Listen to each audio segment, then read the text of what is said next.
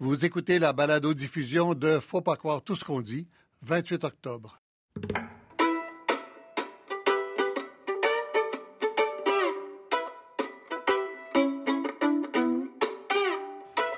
Faut pas croire tout ce qu'on dit.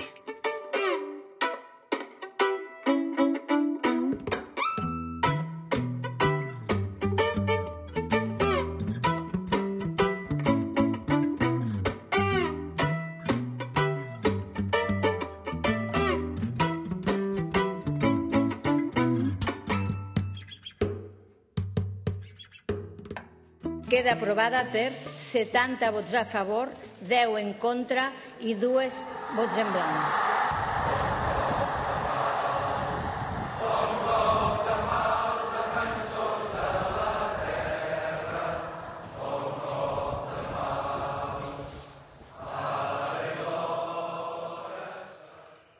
Je ne sais pas si on va entendre encore longtemps cet hymne national catalan. Qu'est-ce qui va arriver? Après cette semaine absolument bousculée? Euh, la semaine qui vient, euh, on peut être considéré comme la semaine de tous les dangers parce que les décisions de cette semaine, il faudra les appliquer. Il faudra que Madrid prenne le pouvoir effectif euh, à Barcelone et dans, la Catalogne. Il faudra que le gouvernement catalan abandonne ses prérogatives anciennes, puisqu'elles ont été abolies par décision du Sénat espagnol. Alors, qu'est-ce qui va se passer cette semaine? On va essayer de comprendre exactement quelles sont les forces en. Juste pour traduire, euh, vous avez bien compris que la déclaration que vous avez entendue au début était le résultat du vote à l'Assemblée nationale catalane qui annonçait 70 bulletins pour, 10 contre, deux abstentions. Et il faut dire qu'il y avait 53 députés qui s'étaient absentés, les gens de l'opposition, pour la plupart. Alors, on va commencer. Ben, D'abord, je vais vous présenter euh, mes invités qui euh, euh, nous éclaireront sur tout ça. On aura d'abord de l'Université d'Aberdeen, du Centre écossais pour le changement constitutionnel, le professeur Michael Keating, le professeur Joan Cuyaclara à Barcelone, professeur d'histoire à l'Université autonome de Barcelone, professeur d'histoire contemporaine. Alain Gagnon, politologue à l'UCAM, et Maxime Saint-Hilaire, professeur de droit constitutionnel de l'Université de Sherbrooke. Mais d'abord, à Barcelone, mon collègue Sylvain Desjardins. Sylvain, bonjour. Bonjour, Michel. Alors, Sylvain, il paraît que c'est très, très, très calme à Barcelone aujourd'hui. Oui, c'est un peu, peut-être, diront, dirait certains, euh, calme avant la prochaine tempête, parce qu'il y en a eu une hier très importante. Oui, on est dans l'œil du cyclone. Euh, on a l'impression ouais, d'être dans l'œil du cyclone, c'est ça? Oui, oui, c'est ça, exactement. Là, il y a un petit, une petite période de grâce qui mm. permettait aux gens, aux indépendantistes hier de festoyer. Ces gens-là nous disaient... Euh, pendant qu'ils le faisaient, qu'ils en profitaient pendant que c'était possible. Quoi. Oui, oui, oui. Alors, euh, déclaration d'indépendance, dans le contexte qu'on vient d'expliquer. Euh, euh, application d'un article de la Constitution espagnole qui fait que euh, le pouvoir politique, le pouvoir juridique, constitutionnel est désormais à Madrid. Il n'y a plus de pouvoir à Barcelone.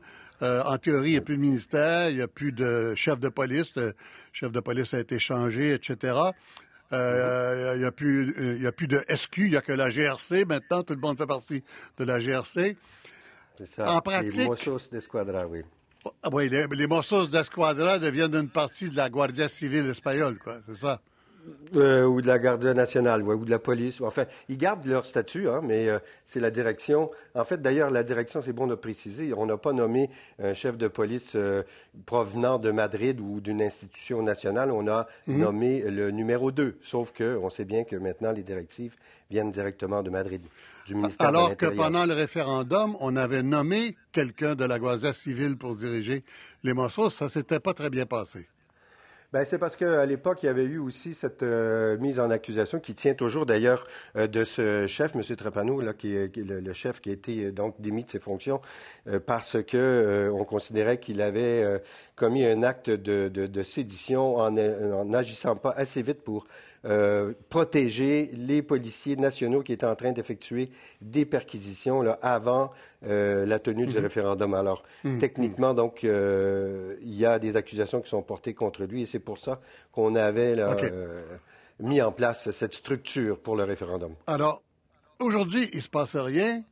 Euh, on attend qu'il se passe quelque chose. Qu'est-ce qui est le plus susceptible d'arriver euh, lundi, mardi? Euh, à, quoi est-ce qu'on s'attend le plus? L'arrestation ben, du président Puigdemont?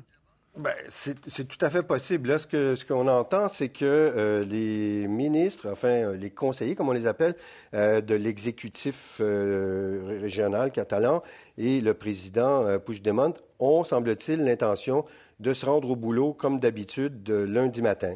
Donc, c'est peut-être à ce moment-là qu'il se produira quelque chose, c'est-à-dire qu'à partir du moment où ils entrent dans les bureaux, que ce soit du siège du gouvernement ou dans les bureaux, des, autres bureaux administratifs des, euh, des, ministères qu'ils dirigent, si on veut, entre guillemets, euh, ils, sont, euh, ils sont illégaux, ils sont hors la loi, puisqu'ils ont été démis de leurs fonctions.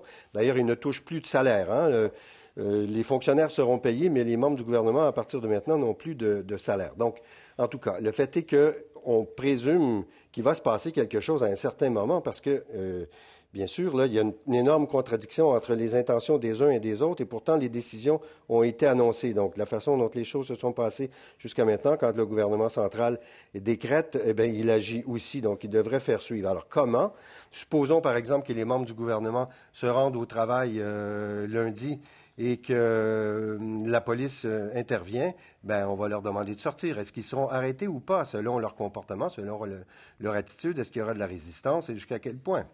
Le président Puigdemont euh, a fait une courte allocution ce matin pour dire, en gros, appeler la population à rester calme, mais à être vigilante et à maintenir une sorte de, fermeté, une sorte de, résistance populaire. Pacifique, mm. dit-il. Hein? Est-ce que c'est, est-ce que on, comment on reçoit ça dans la population là? Est-ce que vous entendez oui, oui, pacifique euh, tant qu'on pourra, euh, mais à un moment donné, il faudra bien se battre. Ben, je n'entends pas ça. Vous n'entendez pas ça?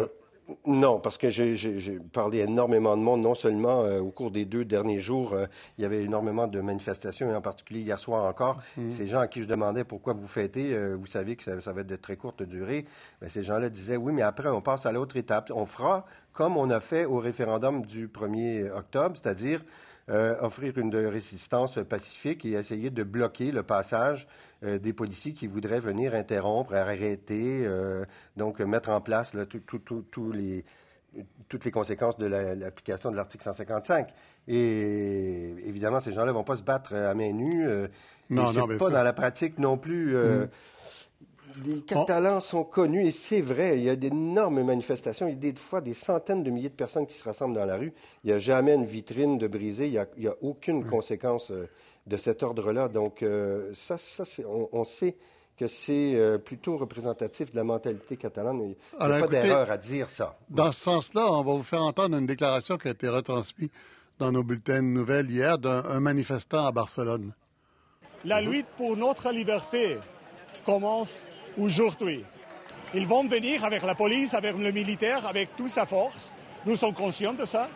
Mais nous, nous attendrons pacifiquement euh, est-ce que généralement. C'est exactement ce que j'ai entendu hier, Michel. Pardon? C'est exactement des propos comme ça que j'ai entendus hier, ouais. Voilà. Mais est-ce qu'on s'attend à ce que l'armée vienne? Est-ce qu'on attend ça? Bien, on sait que le déploiement est possible, euh, rapide, mais ce qu'on sait aussi, c'est qu'il y a la gardia euh, civile et nationale qui est toujours stationnée dans le port, dans les, dans les paquebots, là, et puis d'autres qui vivent à l'hôtel. Donc, on sait qu'il y a il y a un déploiement possible de, ces policiers, des gendarmes, si on veut, et puis des policiers. Euh, après, est-ce que l'armée viendra? Euh, il faudrait qu'il y ait, euh, je suppose, vraiment des manifestations plus fortes, plus incontrôlables. On, verra. En fait, la, grande préoccupation, je vous dirais ici, là, dans le moment, compte tenu que c'est encore tout frais, ce qui vient d'être annoncé par le chef du gouvernement espagnol, c'est de savoir comment vont bien se dérouler ces élections du 21 décembre. Et qui va y participer? Voilà. C'est la grande interrogation. Voilà. Est-ce qu'on a compris que le mot d'ordre de l'ancien Parlement catalan qui dure toujours, c'est. En fait, est-ce qu'il y a un mot d'ordre de ne pas participer ou c'est pas clair? Non, c'est pas clair. C'est trop tôt pour dire qu'il y a un, mot d'ordre de boycott, mais tout le monde l'interprète comme ça. Tout à l'heure, quand il a fait son allocution, le président euh, Carles Puigdemont a dit, ou enfin l'ancien président, disons-le euh, il a été présenté comme président d'ailleurs hein, à l'écran de la télévision euh, publique catalane. Je pense qu'ils vont se le faire reprocher par, par Madrid. Ah, bien sûr. Et il, ouais, il disait donc mm. que euh, lui, pour lui, son mandat est toujours valide, euh, que c'est la population, c'est les élections générales qui mmh. donnent des mandats et qui sont et qui donnent la souveraineté, si vous, voulez, ou la, Mm. la possibilité de gouverner à, des dirigeants, donc euh, à des élus.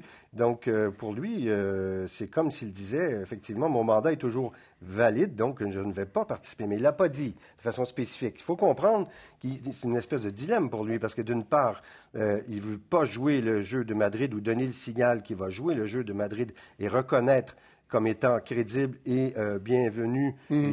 l'imposition de l'article 155. Mais par ailleurs, euh, et d'ailleurs, les autres partis indépendantistes disent à peu près la même chose. Mais en même temps, euh, il, peut, il risque de tout perdre s'il ne participe pas et que, par ailleurs, euh, d'autres partis participent et se font élire. Parce que l'autre grande inconnue dans tout ça, c'est l'attitude de la population d'électeurs. On peut, on peut imaginer, comme, vous savez, au référendum du 1er octobre, tous ceux qui étaient contre euh, l'indépendance ne sont pas allés voter, tout simplement.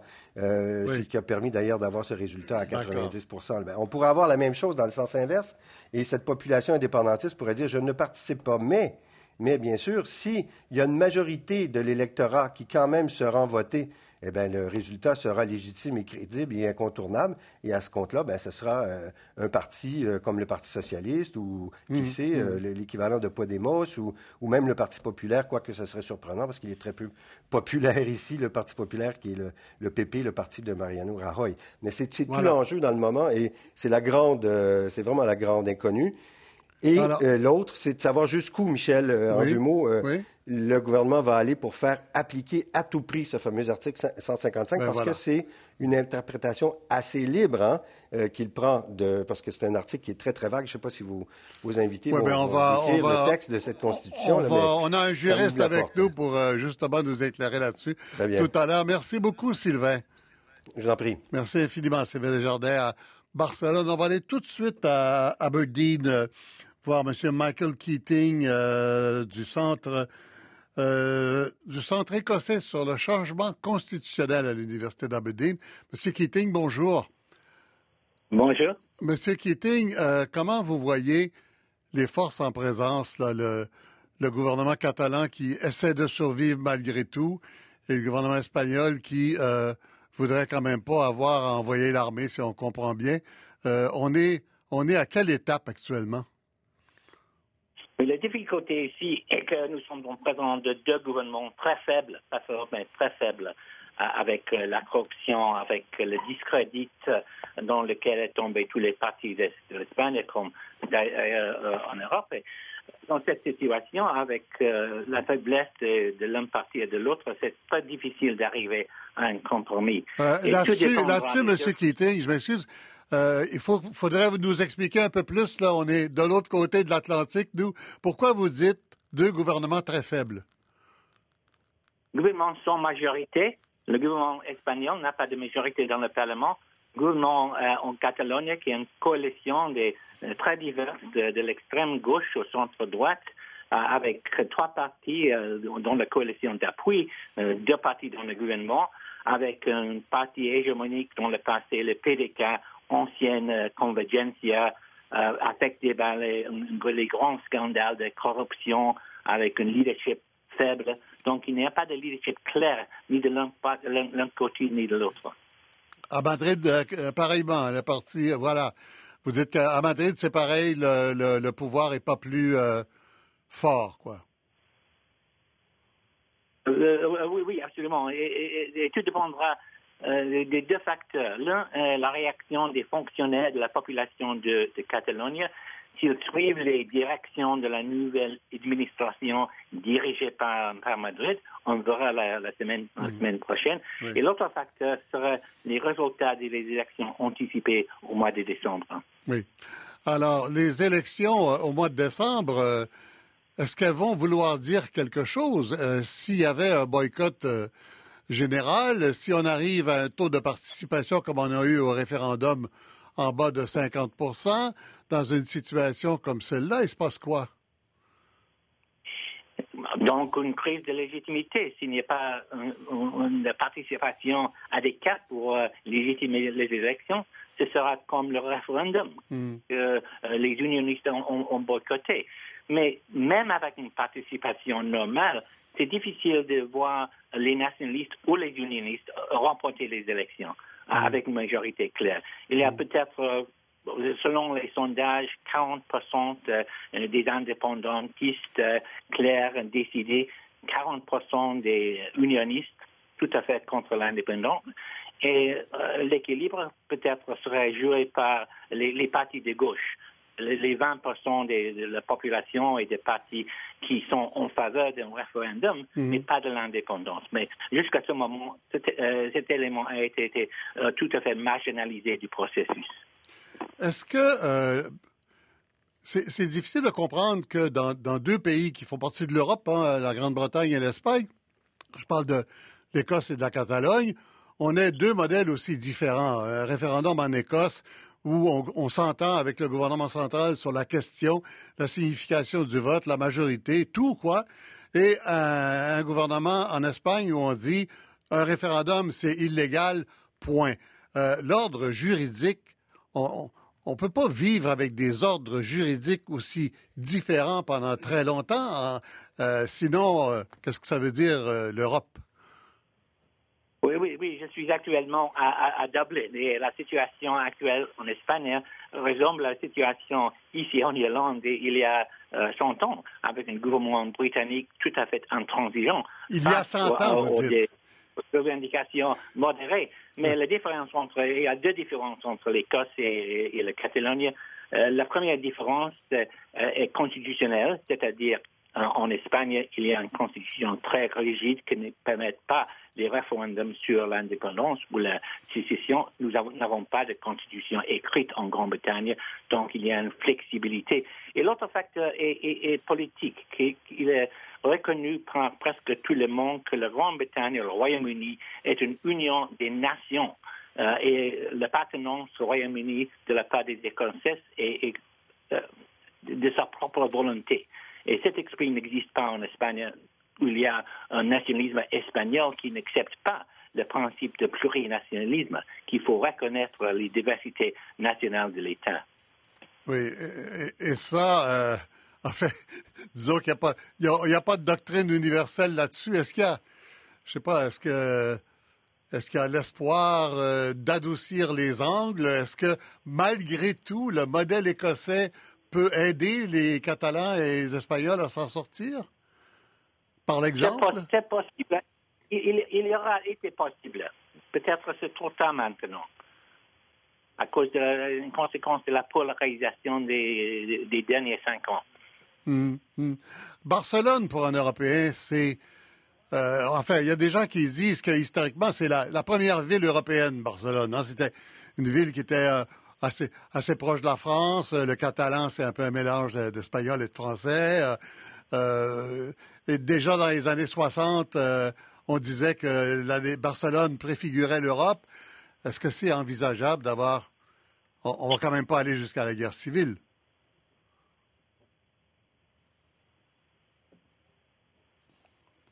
On a perdu M. Keating? Oups, on a perdu M. Keating. oui. la question. Oui, oui il, y a, il, oui, oui, oui. oui. Vous êtes de retour, on, oui. On parle beaucoup de, de l'histoire de l'Espagne, de la guerre civile. Jusqu'à un moment, il n'y a pas de violence, mais il y a toujours un danger de violence, surtout s'il y a cette euh, division entre les deux polices, euh, les polices euh, autonomes catalans et la police, la Guardia civile et la police policière nationale d'Espagne il y a un potentiel. Jusqu'à mm. ce moment, tout a été assez pacifique, mais mm. nous savons très bien que la réaction de la police aux électeurs qui allaient voter dans le référendum était très violente.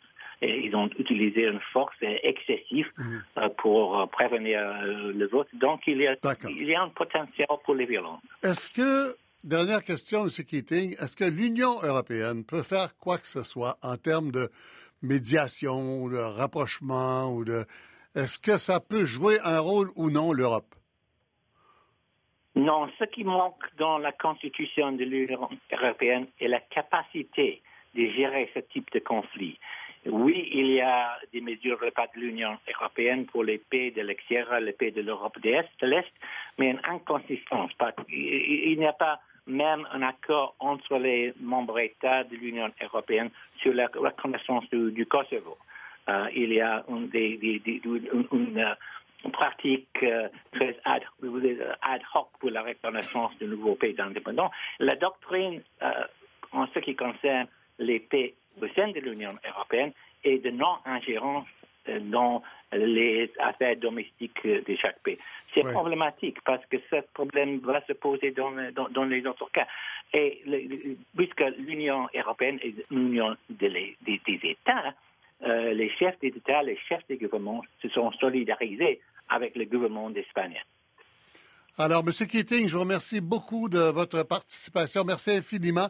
Michael Keating de l'Université d'Aberdeen, qui était, euh, comme il l'a dit, à Dublin, en Irlande actuellement. Merci, M. Keating. on passe à Barcelone, à l'historien euh, Joan euh, Clara Cuyaclara. Monsieur Cuyaclara, vous êtes là? Oui, je suis là. Oui, bonjour. Alors, écoutez, euh, M. Keating semblait nous dire que le danger le, plus grand, c'est dans l'affrontement possible des, des, polices. Est-ce que vous le voyez comme ça aussi? Est-ce que le fait qu'on ait... Hmm, bon, non. non? Moi, je, je diffère un peu de l'analyse de, du professeur Keating, euh, qui est d'autre part un bon connaisseur de la, de la réalité politique et historique catalane. Mais euh, je j'imagine pas un choc, euh, disons, armé entre entre la police catalane et le, corps policier espagnol. Non, non. Euh, J'imagine plutôt euh, le risque que devant les, les, à partir de lundi, sans doute, euh, devant les mobilisations euh, populaires qui tentent d'empêcher euh, aux autorités de Madrid la prise de contrôle euh, effective, réelle, sur le, les institutions catalanes, que devant ça, le corps policier espagnol euh, utilise euh, et recourt à, une, à un degré de violence supérieur à, celui qui ont euh, employé le 1er octobre et que tout le monde et que tout le monde a vu. Hein. Euh, c'est plutôt de, c'est plutôt de ce côté que je j'imagine la possibilité de, d'un disons d'un dérapage, non, avec des avec des blessés euh, graves, mhm. avec éventuellement des morts. J'espère que non, hein, mais plutôt que d'un, d'un euh, d'une collision entre, entre police, entre corps policiers, je, je, je vois la possibilité, et j'insiste, j'espère que, que non, mais euh, je vois plutôt la possibilité de violence de cet autre côté. On, va vous faire entendre euh, un bout de déclaration du président, de l'ex-président actuel, Puigdemont, on ne sait pas comment l'appeler, un bout de déclaration, et j'ai une question pour vous par la suite. Seguirem treballant per construir un país lliure, per garantir una societat que tingui menys injustícies, més igualtat, més solidaritat i amb més fraternitat amb tots els pobles del món, començant pels pobles d'Espanya. Alors, euh, c'est en catalan. C'est le oui, président Puigdemont qui que, dit. Je pense que tout le monde peut comprendre. Hein. Euh, mais pas non, ici, écoutez, euh, pas ici, M. Couillet Clara. Laissez-moi euh, deux secondes pour, euh, pour traduire un peu. Disons, une, une double oui. légitimité. Oui, alors écoutez, il faut que je dise... Le président Puigdemont et, et, ses, et son gouvernement euh, bon, probablement, comme, comme vous a dit le, votre correspondant à Barcelone, bon, probablement tenter d'aller lundi euh, matin euh, à ses bureaux. Euh, et c'est possible, c'est même probable que euh, le, la, la, police espagnole euh, leur empêche. Il faudra voir s'il y a une mobilisation populaire. Mais en tout cas, en tout cas, si euh, euh, si pour le moment, pendant ces week-ends étranges, si vous me permettez, oui. ces, ces, ces week-ends étranges, oui. Euh, il y a une, une, situation de double légitimité. Euh, c'est euh, il y a le, risque, la possibilité que lundi, pour, pour couper court à cette double légitimité, la réponse de Madrid soit d'arrêter et d'emprisonner le président et les, et les ministres, les conseillers du gouvernement catalan. À ce moment-là, à ce moment-là, comment la, la population va réagir au message qu'on vient d'entendre. Et si vous me permettez deux secondes, M. Kuyay Clara, euh, le, président qui euh, demande la patience, la persévérance et aussi de la perspective, c'est-à-dire, j'imagine que ça veut dire ne pas laisser tomber ses ambitions nationales, et qui, qui exprime la volonté de travailler dans la paix avec tous les peuples du monde, y compris les peuples d'Espagne, dit-il, et non pas le peuple espagnol. Euh, est-ce que ce message-là va être pris au pied de la lettre par les Catalans, c'est-à-dire la résistance pacifique. Oui, oui, c'est bien, c'est bien logique et c'est bien normal et c'était facile à prévoir que M. Puigdemont euh, euh, euh, soit intéressé à souligner que ce mouvement n'est pas contre les Espagnols, mhm, mhm. qu'il n'y a pas de xénophobie ou d'hostilité euh, de la part de l'indépendantisme catalan contre les habitants, les citoyens de, de l'Espagne, euh, ce qui est d'autre part normal puisque une partie très importante de la population catalane actuelle a ses racines euh, en, en, Espagne, non? Alors, il y a même pas mal d'indépendantistes qui ont de, des noms de famille euh, absolument espagnole et même qui parlent habituellement chez, chez eux euh, espagnol. Oui.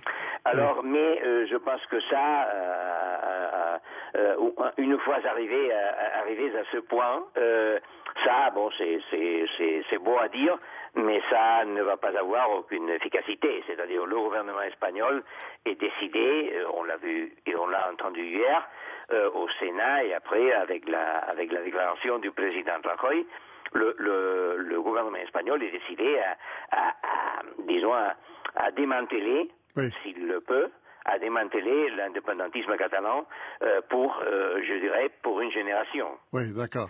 Écoutez, euh, on va rester avec nous, M. Coya et Clara. Devant cette menace, qu'on on, on doit vérifier la capacité et la volonté, bien sûr, des citoyens de la Catalogne, de la, de la partie indépendantiste de la société catalane, pour, pour, pour y résister et pour défier cette, cette volonté. Monsieur Clara, vous restez avec nous. On, on, continue. Le, jeu qu'on va, qu'on va, euh, que, que, va se développer pendant les prochaines semaines, celui-ci.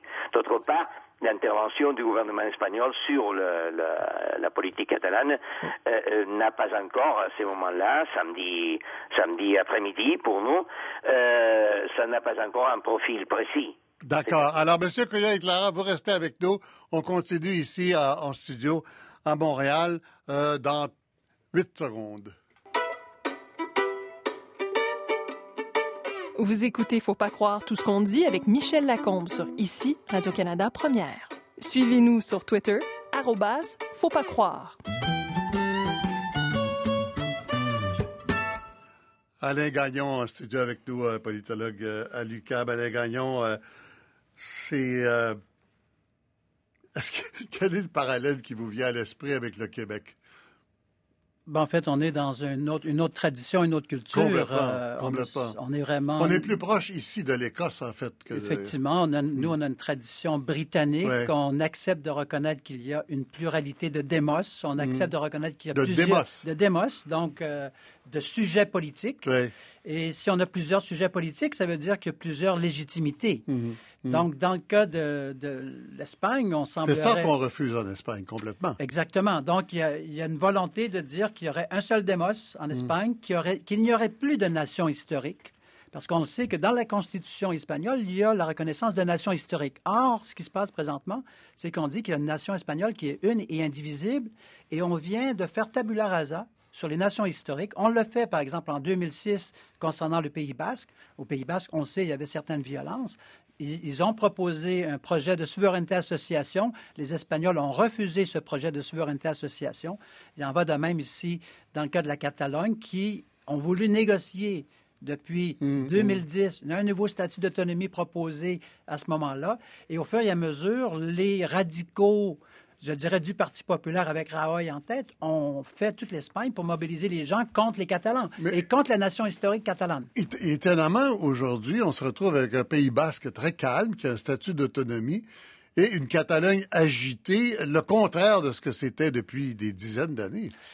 mais en même temps, ce qui s'est passé, c'est que dans le cas du Pays basque, il y a ce qu'on appelle concerto economico, donc il y a une entente, il y a un pacte fiscal mhm. où les, euh, les Basques peuvent aller eux-mêmes chercher leur impôt et payer Madrid pour les services qui sont rendus. Comme le Québec, quoi. À la nation historique. Donc, le Québec va chercher une partie de ses impôts, mais ne rembourse pas le fédéral pour des services ah rendus. Là, ah, ça va plus loin, alors. Il y a un seul, il y a un seul euh, rapport d'impôt, si on veut, dans le cas du Pays basque. On va chercher tous ah les impôts et on va verser à Madrid 20 de ces, de ces, de ces montants qu'on aura perçus. Et dans le fond, ce que les Catalans veulent, c'est la même chose, c'est avoir un pacte fiscal à partir duquel ils pourraient rembourser Madrid pour les services rendus en santé ou dans d'autres, dans d'autres domaines. si ça existe euh, pour le Pays basque, pourquoi ça n'existe pas pour le pays catalan? Il y a eu des négociations, il y a un refus d'aller de l'avant. Pas le même gouvernement, c'est ça? Euh, pas le même gouvernement, mais historiquement, si on remonte à 1979, on avait mm. aussi proposé aux Catalans mm. ce concerto economico ah. et les les Catalans à l'époque n'avaient pas accepté cette proposition-là. Donc là, on se retrouve dans une situation, mais pourquoi pas retourner à cette, à cette idée? Elle a existé. Elle, elle, aurait permis, plutôt que d'imposer des mmh, solutions, elle mmh. aurait permis de négocier une avenue, une sortie de crise. Or, Madrid se refuse à toute sortie de crise, sachant aussi que le produit intérieur brut de la Catalogne, c'est plus près du, c'est au-delà du 20% alors qu'au Pays Basque, on est à 5% Donc, on n'a pas la même marge de manœuvre. C'est un pays riche la, Catalogne. La Catalogne et aussi le Pays Basque, mais on n'a pas la même concentration de population. Oui, donc le jeu est, ben, plus compromettant pour Madrid, parce qu'il y a plus d'argent en Catalogne. Exactement, c'est la région la plus riche après euh, le Pays Basque. Oui. Euh, euh, Maxime Saint-Hilaire, il y a, peut-être deux débats, comme disait Gagnon, deux, deux légitimités populaires, deux, deux légitimités démocratiques si on veut, euh, théoriquement en tout cas, mais juridiquement, ça n'existe pas, ça. Il y a un ordre de gouvernement supérieur, puis il y a d'autres qui est, qui est inférieur, euh, dans, le cas, dans le cas espagnol, en tout cas. Euh, je ne présenterai pas les choses de cette façon-là. D'abord, sur le plan euh, politique, c'est à se demander si on n'est pas plutôt dans une situation de double illégitimité. Mais bon, ça, c'est euh, ah bon? plutôt en dehors de... Bon, bah oui aussi, oui, oui. Voulant dire quoi? Allons-y carrément. Voulant dire quoi? Euh, bon, ben parce que euh, on peut on peut remettre en question la gestion du, de la crise par le gouvernement le gouvernement de Madrid qui a adopté une conception de l'état de droit et de la légalité qui était très rigoriste, très restrictive, en fait, qui est pas du tout conforme aux, aux standards mondiaux de la justice constitutionnelle. On regrette qu'on ait saisi la Cour comme ça de la question, euh, qu'on ait entrepris des procédures pénales, notamment à l'endroit donc avant le référendum, il y a eu des procédures pénales qui ont été intentées contre la présidente du Parlement catalan, contrairement à tous les standards d'immunité parlementaire pour simplement avoir autorisé le débat sur le référendum. Donc ça, ça peut miner la, légitimité du gouvernement espagnol, mais en même temps, euh, le, gouvernement ou le, gouvernement, l'ex-gouvernement qui vient d'être limogé, euh, catalan, euh, on peut aussi questionner largement sa légitimité. Et la Cour constitutionnelle espagnole vient de reconnaître que la loi catalane sur le référendum référendum d'autodétermination avait été adopté en violation des droits de l'opposition. La disposition relative à l'ordre du jour, on l'a mm. adopté sous le baillon. Bon, je ne ferai pas la liste de toutes les, euh, les actions euh, du, du, gouvernement catalan, mais il y a des problèmes de légitimité des deux côtés. D'ailleurs, le taux de participation, qu'on comprend très bien avoir été faible, euh, explique aussi ce, ce, problème de légitimité. Là-dessus, je vais vous soumettre la déclaration du premier ministre Trudeau. Je pense que c'est intéressant avec ce que vous venez de dire. Le Canada reconnaît euh, une Espagne unie. Euh, et euh, c'est notre position. Nous espérons que ça se déroulera dans le respect de la loi, le respect de la Constitution espagnole, le respect des principes de droit internationaux et surtout dans la non-violence. Alors, le Premier ministre Trudeau qui semble dire très clairement il y a une légitimité en droit, il y a une légitimité juridique c'est l'espagnol, et il n'est pas tout seul. Toute l'Europe a l'air de dire ça actuellement. Ouais, mais bon, faut pas croire tout ce qu'on dit. Ah bon? Euh, je, je, pense qu'il y a des précisions qui, de, qui mériteraient d'être apportées au sujet de ce que dit vraiment la Constitution espagnole. Donc, la Constitution espagnole, le mot est un peu employé là-bas pour des raisons historiques et politiques, mais à mon avis, c'est une Constitution fédérative. Donc, il n'y a pas de subordination euh, absolue des entités fédérées au pouvoir central, hormis la possibilité, justement, d'une mise euh, sous tutelle. On, on, pourrait y revenir sur ce que dit euh, le fameux article 155, mais euh, la Constitution espagnole reconnaît le, reconnaît le droit à l'autodétermination et c'est vrai qu'en principe, en droit international, le droit à l'autodétermination des peuples s'exerce à l'intérieur du cadre des États euh, actuels. Ben voilà. Et il y a des et il y a des, des régions autonomes dont les compétences sont protégées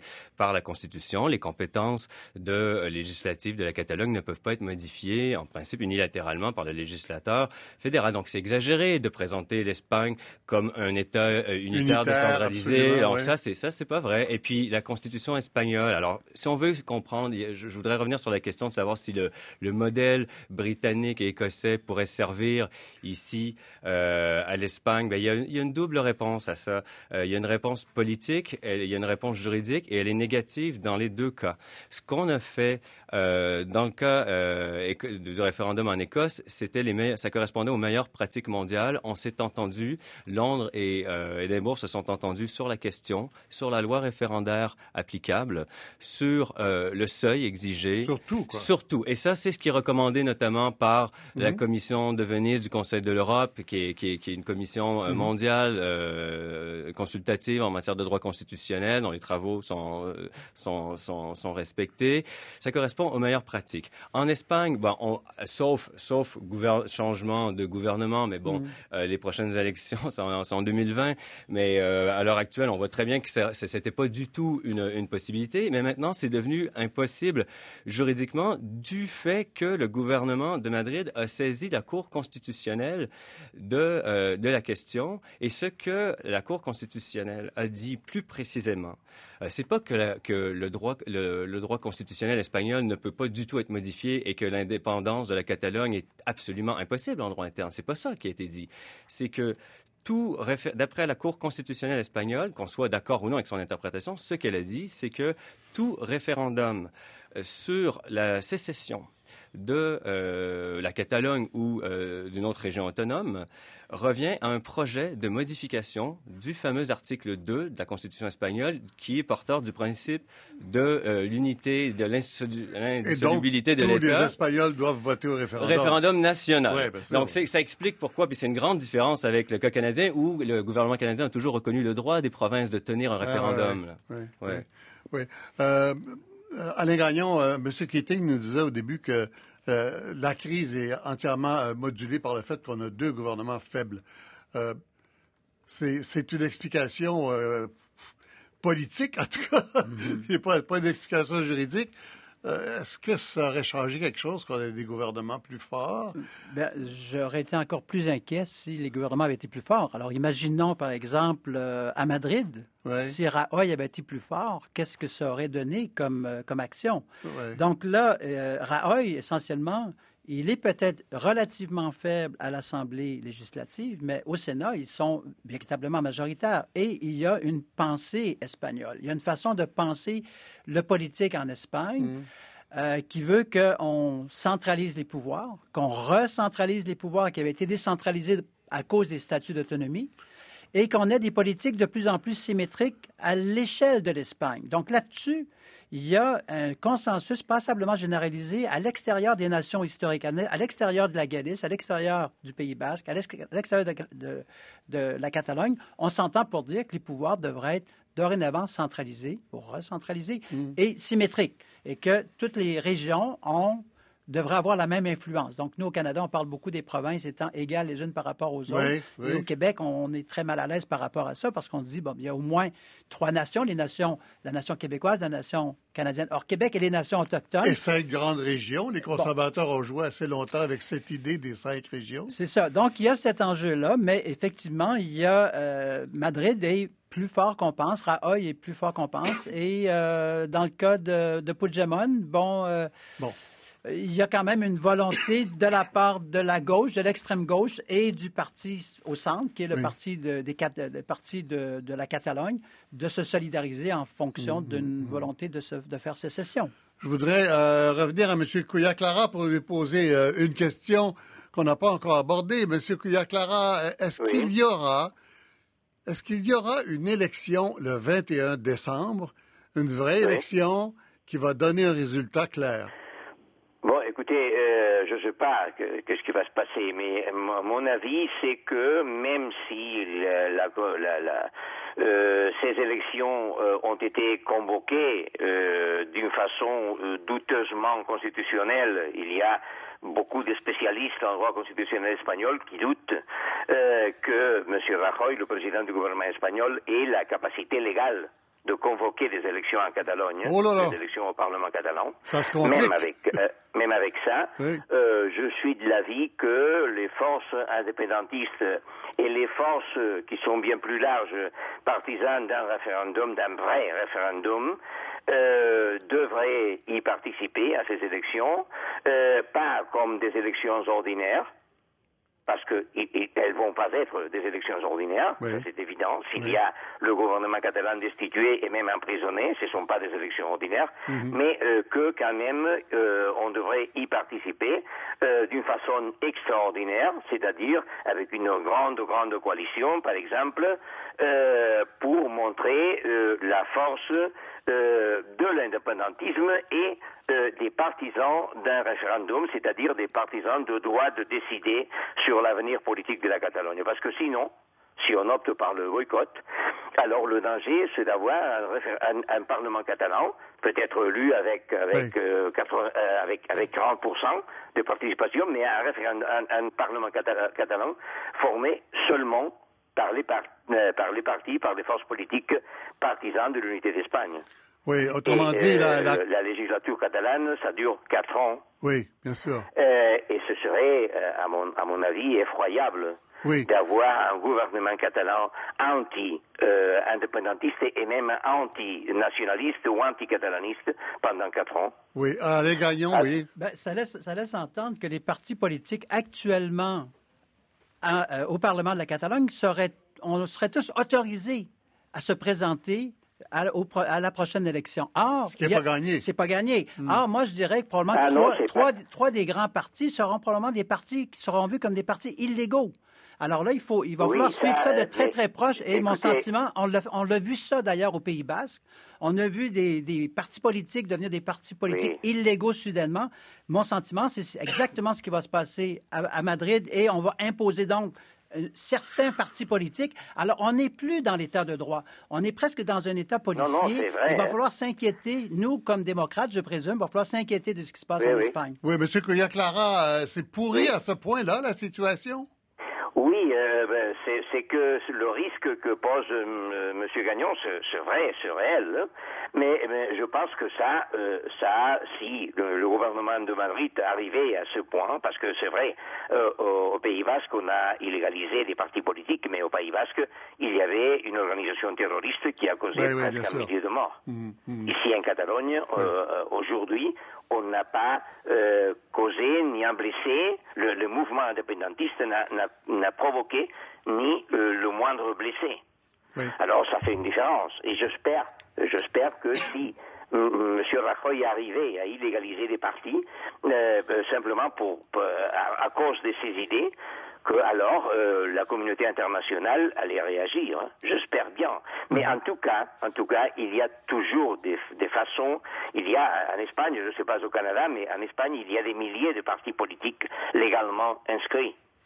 oui, on peut toujours, la euh, plupart desquels ne, fonctionnent pas. On peut toujours coiffer un autre chapeau, c'est ce que vous voulez dire. Pardon? On peut toujours coiffer un autre chapeau. Oui, exactement. Oui, d'accord. Ah, Maxime Saint-Hilaire, quand le droit des... Il y a, des centaines de, partis, euh, disons, nationalistes catalans euh, qui ont une existence euh, légale, mais, pas réelle. Voilà. Alors, Maxime Saint-Hilaire, quand, quand, le droit n'est plus, n'est plus clair, on fait quoi? Qu'est-ce que, qu'est-ce que le droit nous dit sur ce qu'on fait quand le droit n'est plus clair? C'est ouais, une excellente euh, question. Euh, c'est important de savoir un peu ce que dit le droit aussi, euh, ce que ne dit pas le droit. Ici, les mhm. silences du droit comptent également. Et sur la question de savoir ce que dit le droit, ben, il y a, il y a au moins deux, deux réponses possibles. Il y a ce que dit le droit espagnol, mais il y a ce que dit le droit international et il y a le silence de l'un et de l'autre ou des deux. Euh, sur l'article 155, je pense que c'est important de rappeler qu'il n'y a pas de précédent. Hein. Euh, en Espagne, c'est la première fois qu'il est, euh, qu'il est, utilisé. Et bon, donc il n'y a pas de jurisprudence constitutionnelle mm. qui nous qui, qui nous permette d'avoir des interprétations authentiques. Mais l'article dit. D'ailleurs, il a été modifié un peu par le Sénat justement avant son application. Hein. originellement, ça aurait pu vouloir dire la censure des médias publics. Alors, on a enlevé ça, entre autres. Euh, ça, ce, ce, ce, détail m'échappe de la malheureusement de la de l'aval parce que c'est l'aval hein, du Sénat. tout à l'heure, on a dit la décision du Sénat, mais c'est en fait une décision. Euh, c'est le, le, Sénat espagnol avalise, doit approuver la décision. et, ce, que l'article 155 dit, c'est qu'on peut prendre toutes les mesures nécessaires. Hein. Mm. Donc toutes les mesures nécessaires, en effet, ça laisse une grande mm. place à, à l'interprétation. Euh, qu'est-ce qu'on fait Qu'est-ce qu'on fait quand le droit euh, n'est pas clair? Bon, euh, sur la sur la question des, des déclarations unilatérales d'indépendance, lorsqu'on n'est pas dans la situation tout à fait exceptionnelle où l'entité qui déclare son indépendance peut revendiquer un droit à la sécession en raison d'une situation de colonisation ou violation massive des droits de l'homme, le droit international fait de cette question-là une, la traite comme une question de fait. Et ce qui est déterminant, ça devient l'effectivité. Et je, pense que c'est important ici parce que si on veut comprendre la stratégie ou la, démarche de, de l'ex-gouvernement catalan qui vient d'être mmh. limogé, donc je parle comme juriste, euh, on se dit, il y a quand même un paradoxe dans le fait de euh, déclarer, euh, cette fois-ci de manière définitive et non plus provisoire, euh, l'indépendance de la Catalogne, alors que ce qui s'applique, c'est le critère de l'effectivité, tout en disant, comme Puigdemont le dit, qu'il préfère perdre dans la paix que de gagner par la violence. Alors, étant donné que l'État espagnol a plutôt l'intention et, est en train d'accroître sa présence, donc son effectivité sur le territoire catalan, ben, l'effectivité d'un d'un État catalan mm. indépendant est d'autant plus réduite et improbable et, invraisemblable. Alors, quelle est la stratégie à mm. l'heure actuelle? Euh, Comment lire, comment euh, résoudre cette euh, énigme ou cette contradiction? Je me demande si, en faisant le pari de la désobéissance civile, on n'espère pas verser dans... En fait, je pense que Madrid va tomber très facilement dans le piège. Ça, ça a pas l'air très difficile de piéger Madrid sur ce plan-là. Madrid pourrait tomber dans le piège de la grande répression et peut-être éventuellement fonder, permettre à la Catalogne de fonder l'argument de violation massive des droits de l'homme et revendiquer un droit à la sécession. Est-ce que c'est ce qu'on souhaite? Est-ce qu'on souhaite une violation massive des droits de l'homme? Bon, ça, je, c'est, pas de mon, de Allez, Gagnon, vous n'avez pas tassé la question catalane beaucoup. Est-ce qu'on est dans une hypothèse euh, plausible? Ben, moi, je vois quand même que les institutions politiques sont, sont en place. Euh, elles ne disparaissent pas. Les institutions... Euh, euh, que les Catalans dont les Catalans se sont dotés sont toujours là. On peut imaginer une paralysie qui, qui serait imposée par euh, les fonctionnaires. C'est pas parce que Madrid envoie à Barcelone quelqu'un pour être euh, pour chapeauter l'ensemble des ministères que les, gens des ministères vont répondre.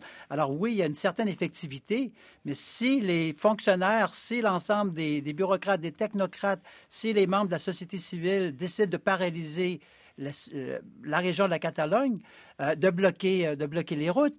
le transport du commerce, le, transport des, produits va être limité. Alors, il est sûr qu'on on, est ici dans un terrain qui n'a pas été cadastré. On, est déjà à la fin.